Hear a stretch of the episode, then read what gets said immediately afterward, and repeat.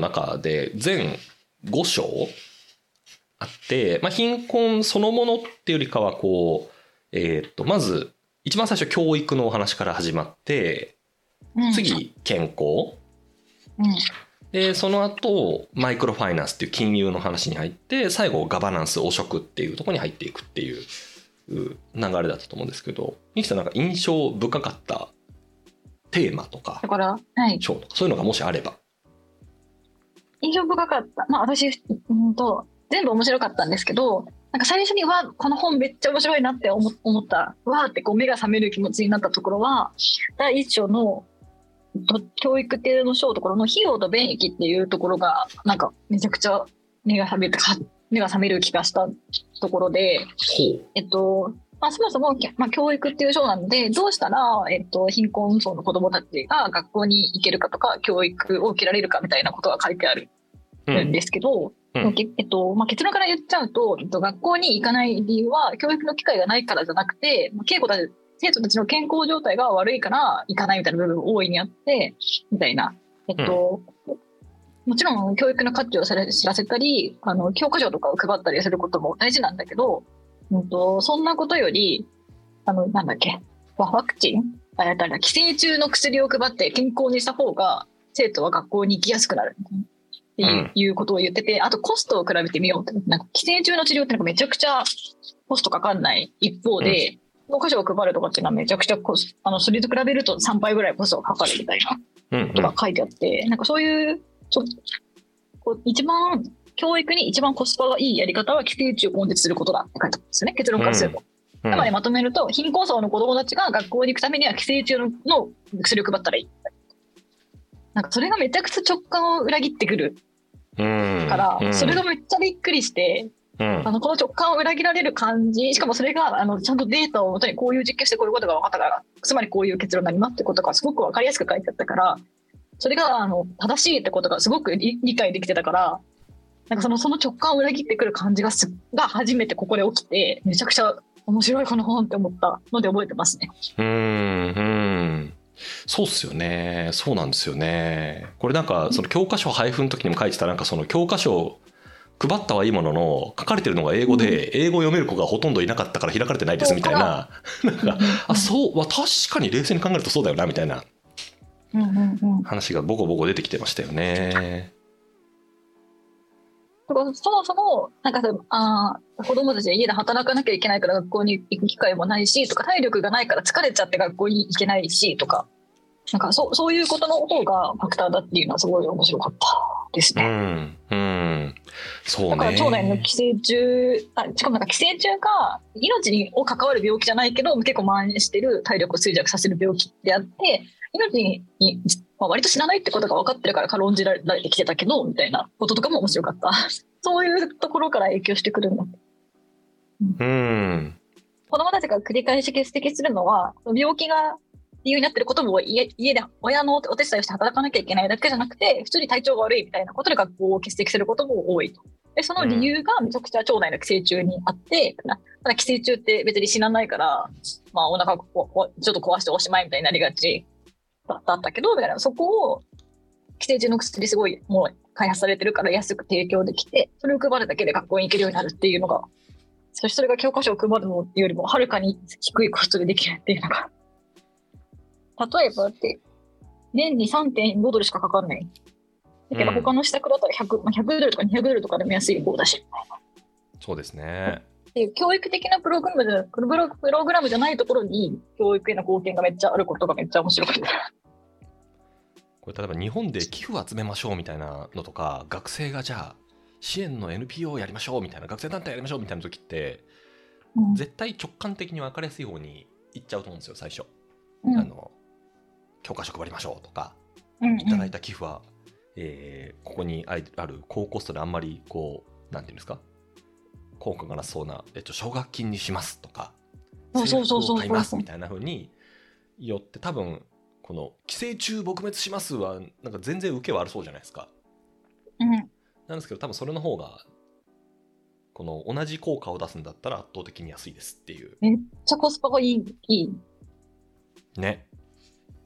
健康なんは本当かここでなんだよな。ううんん、そう、け教育の基盤に、教育の前に健康なんだってこととか、うんちゃんとプログラムを評価することの大切さとか、直感を信じないこととかの大切さをにこう頭を殴られましたね。うんううんんそうねなんかそこまでふーんぐらいの気持ちで読んでたのを、え、これめっちゃ面白いじゃんってなったらここでした。ああなるほどなんかそのお話の一個前のところにそもそもお父さんお母さんに教育を価値の価値を知らせるみたいなところああ、だありましたね。ったんですけど、うん。いや私がすげえ面白いなと思ったのは、正確な情報を提供することは意味があるんだあけど、ね。お手本になるような人物の訪問を受けても特に効果がないっていう、なるほどみたいな。なんかその。なんか本当人間が出てますよね。うーん教育を例えば受けるとあの生涯の年収が何パーセント上がりますとかこういう可能性がありますみたいなファクトを伝えると教育子供にもっと教育させようと思うのに、うん。教育を受けた結果ほらこんなあの立派になった人がいますよって私は教育を受けたことでこうなりましたみたいな人が来ると、うん。まあちょっとあそれはその人が特別だったからだなみたいな感じに思っちゃって、まあはいはい。いっかしああうんなんかうちの子供なみたいになっちゃうっていうのが面白かった。いやそうなんだよな。そうなんですよ。いやこれなんか背景的にはこの2うん。つお手本を提示するのと数字提示するみたいなファクトがあった時に多分うん。20世紀ぐらいまでのその開発経済学施策だといやいや途上国の人はそんな正確な数字とか言ってもイメージしてもらえない可能性があるからお手本の人を派遣した方がいいんじゃないかみたいな議論によりがちなんですよ。ああーなるほどね。うんうんうんめっちゃ乱暴に言うとアホなんでみたいな施策が選ばれがちなのでこういうファクトを積み上げていくってめちゃくちゃ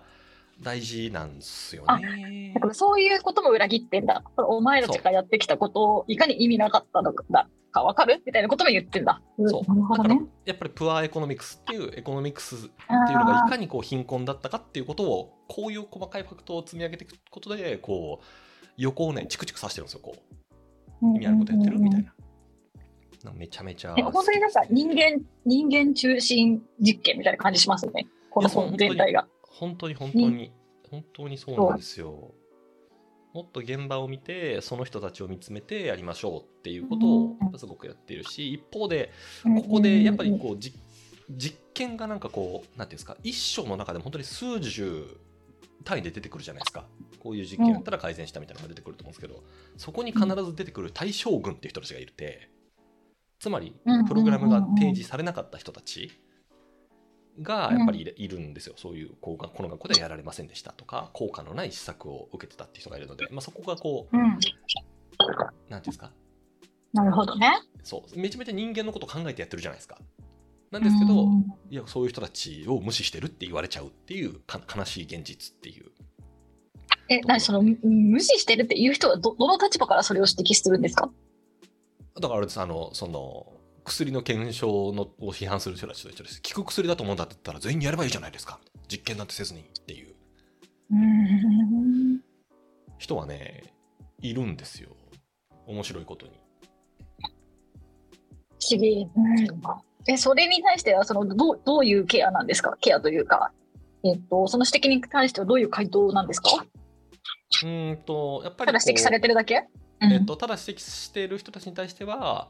やっぱ同じようにこのなんですか薬の治験とかでも同じようにあのやるんですけど、まあ、当然本人たちにもそういう同意は取って丁寧に説明をしたいと思いますって話もするし、えっと、そこで効果が出てくるとその効果っていろんなところで使えるようになるので結果としてもっといい風にしたいなっていうふうに思ってますっていううんうんうんやっぱり二方向でいうことになりますよね。その人たちに対しても事後的なケアもたくさんしますっていう。まあ、そこで、えっと、ブレイクスルーが生まれることによって、まあ、結局その人たちにもそう得られる幸福の総量みたいなものは上がってるからみたいみたいなこと？まあ、上げたいなと思ってやってますっていうでああことになっちゃいますよね。そうなんですよ。で、そこをうまくやれないと、何ですか、実験とかよりは理論のモデルでやった結果、これは効くのですっていう、さっきの教科書配へったら、え勉強はできるようになるじゃないですか、みたいな。教育機会は絶対に上がるはずなので、やりましょう、みたいな。みんなにってなっちゃう。ですよね。いやー、こう、なので、そのあたりは本当に社会科学って言われるものは、もうあまねく難しいですね。うん経済学も社会学みたいなものも。うんうん、そうですね。例えば、何ですか、こう、そうなんですよね。女性の権利向上させるための実験みたいなことをやったとするじゃないですか。そうするとうん。一部の女性だけ何か施策をやって一部は対象群としてやらないとか効果がないっていうことが見込まれる施策みたいなことをやらなきゃいけなくなるので。なかなかね。なるほどね。そういう指摘もあるんだ。うんなかなかね難しいんです、まあ、確かにね、その、まあ、大体一つの実験2年とか3年とかかかってるから、うん。まあ、それは子供も3年だったら子供卒業してしまうかなとかは思いましたね。ううっすら思思ったりはしましたね。うん。そうですね。そうですね、まあでもインパクトがねすごくやっぱり大きい大きいものがたくさんこのエステル・デュフロうんうんうんは出しているので。私最初このあのその大学院の時にこのプアエコノミクスの現状を読んでる時に、私このエステル・デュフロが女性だって全然知らなくて。うんうんうんうん。まずあの経済学っていう分野自体なんかねやっぱ男性がすげえ多いんですよ。でそれ学者の中でも？特にってことですか？学学うん。学者だと特に。そのまず学部レベルでも男の子の方が多いんですけど入学する中で。うんうんうん。でその中で研究者になっていくってなるとさらに男の人が多くなっちゃって。うーん。で特にこの実験系とかハードサイエンスの方に寄ってく人の中ですごくあの印象的に少なかったのでめちゃめちゃびっくりしたことを覚えてますね。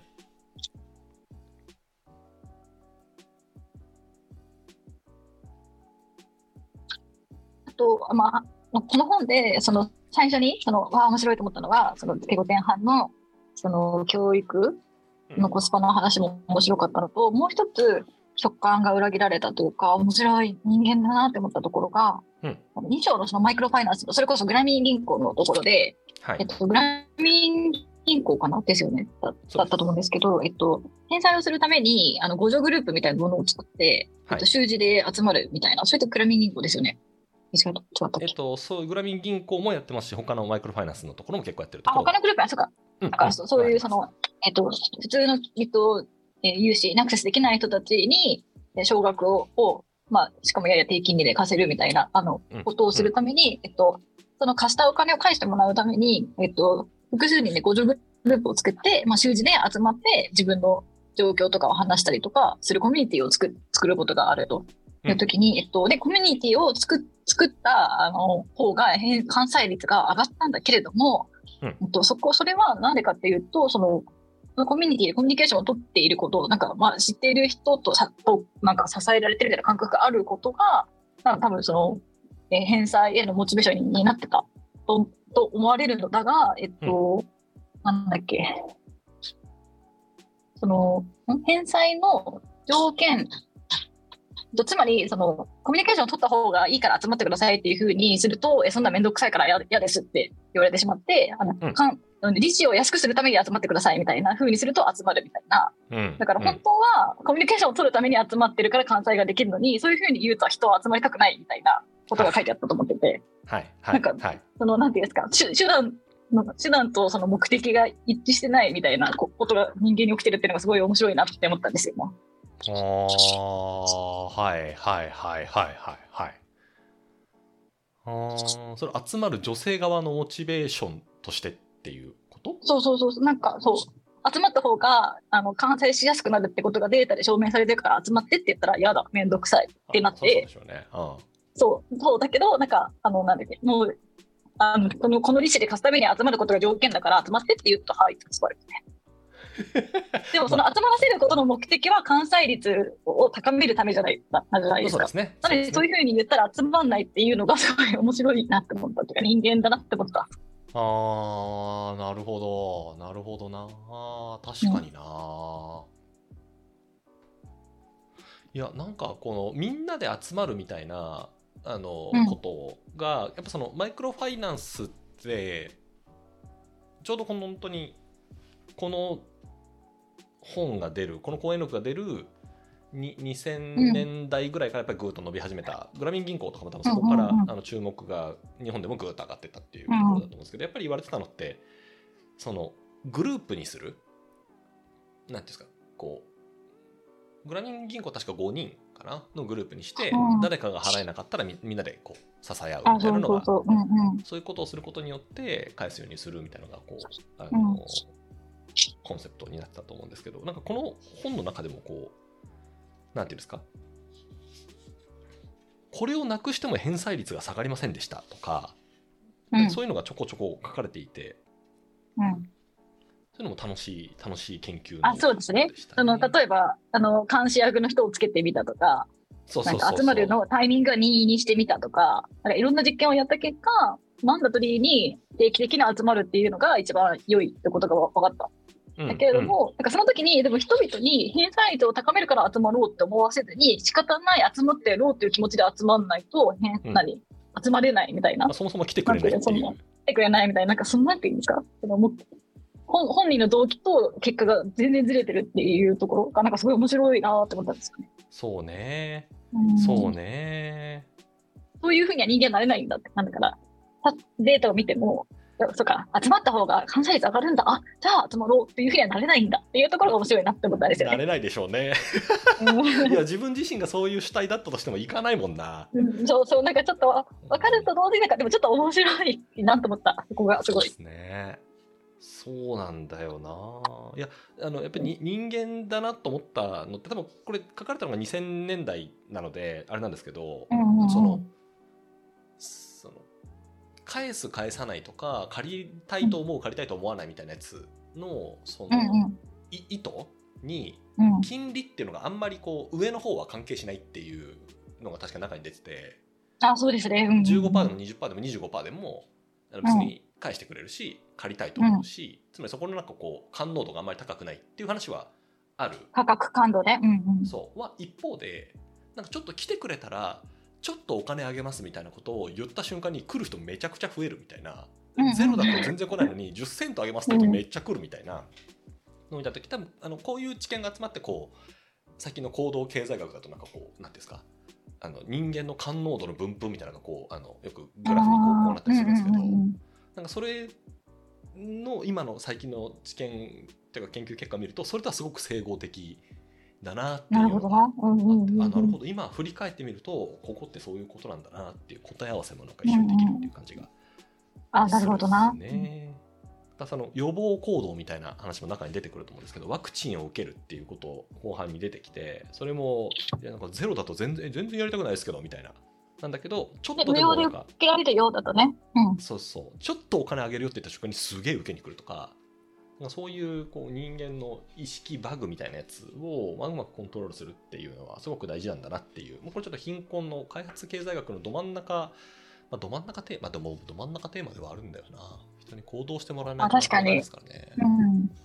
人間のバグだから、あれですよね、予防接種も、あのめちゃめちゃ徒歩5分のところでただで受けられるよみたいな、あの予防接種みたいな感じで言っても、え、めんどくさいってなるのに、なんかうん2キロ歩いたところでレンズ豆もらえ、あの予防接種受けられた上に、はいはいあのレンズ豆もらえるよとか言うと、とことこ2キロ歩いて受けるみたいな。だけど、そのレンズ豆10キロとかが多分米2合みたいなあの話だから、感覚としては。はい米2合って別に1000円、まあ1000円ぐらいでしょみたいな。2キロ歩歩くのって 1, 1時間かかるでしょみたいな。なんかその、え、なんかコスパみたいなことですよね。とかは度外視して、米2キロもらえるなら、あのレンズ豆10キロもらえるなら行きます。遠いとこでも歩いて行きます。みたいなね。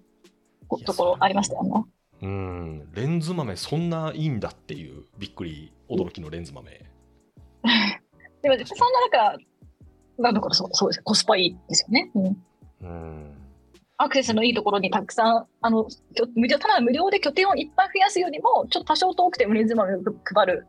ものをやった方が良かったっていう結果でしたよね。そうね。そうね。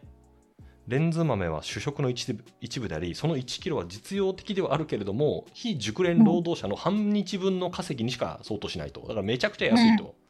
でそれでも不十分なはずなんだけど配布したら、えっと、それがやってない村では17%だった接種率が38%までぐっと上がったみたいな、うん。んですか。さっきのあの、えっと寄生虫をこうなんとかするのと同じようにすげえコスパのいい施策ってことですよねレンズ豆配布プログラムっていうのをやると、そう。すげえよななんか、これはでもちょあの、よく気づいたなっていうところに、あの、すごく、あの、脳が喜んでる感じがあるけど、直感は裏切ってこない。いや、確かにそんな気もする。まあね、確かにねっていう感じね その直感を裏切ってこない感じも不思議ですよね。ああ、そうね。どうなんだろう私、献血をちょこちょこやるんですけど、うん、献血ルーム内でやられているもろもろっていうのは、ここでいうレンズ豆みたいなみたいなもんなのかなあ、確かにアイス食べれるみたいなね。そう。そうじゃない？そういうことなのかなそうじゃない？うん。血液そこそこ高いもんな、多分。400ml。うん。うん。献血は本当になんか人間のこの、なんていうんですか、行動、行動分析の結果を生かす余地がめちゃくちゃありそうですよね、献血。確かに。いや、街中であの、今日大型不足してますみたいな叫ぶやつ、あれあんまり効果あると思えないんだけど、あるのかな？確かに、あの、多分、大型が不足してますよりも、今日だけ抹茶、ハーゲンダッツ抹茶味です、みたいな。いつもはバニラだけど、みたいな。方が多分、そういう期間限定みたいな方がもしかしたらいいかもですね。31アイスクリームの横で看板立てるとかそういうやつとか、うんうんうんうん確かに。そういうのの方がいいのかもしれないないや本当面白いなこの予防接種周りのこの時間的不整合の話とかさっきのその感濃度の話とかっていうのはめちゃくちゃ面白いっすね、うん。なんか意外の事事実で、めっちゃ直感を裏切られたものもあれば、意外な事実だけど、あなんか確かにこういうバグあるな、みたいな面白さと、私2パターンあるなってことを改めて、あの、うん整理できた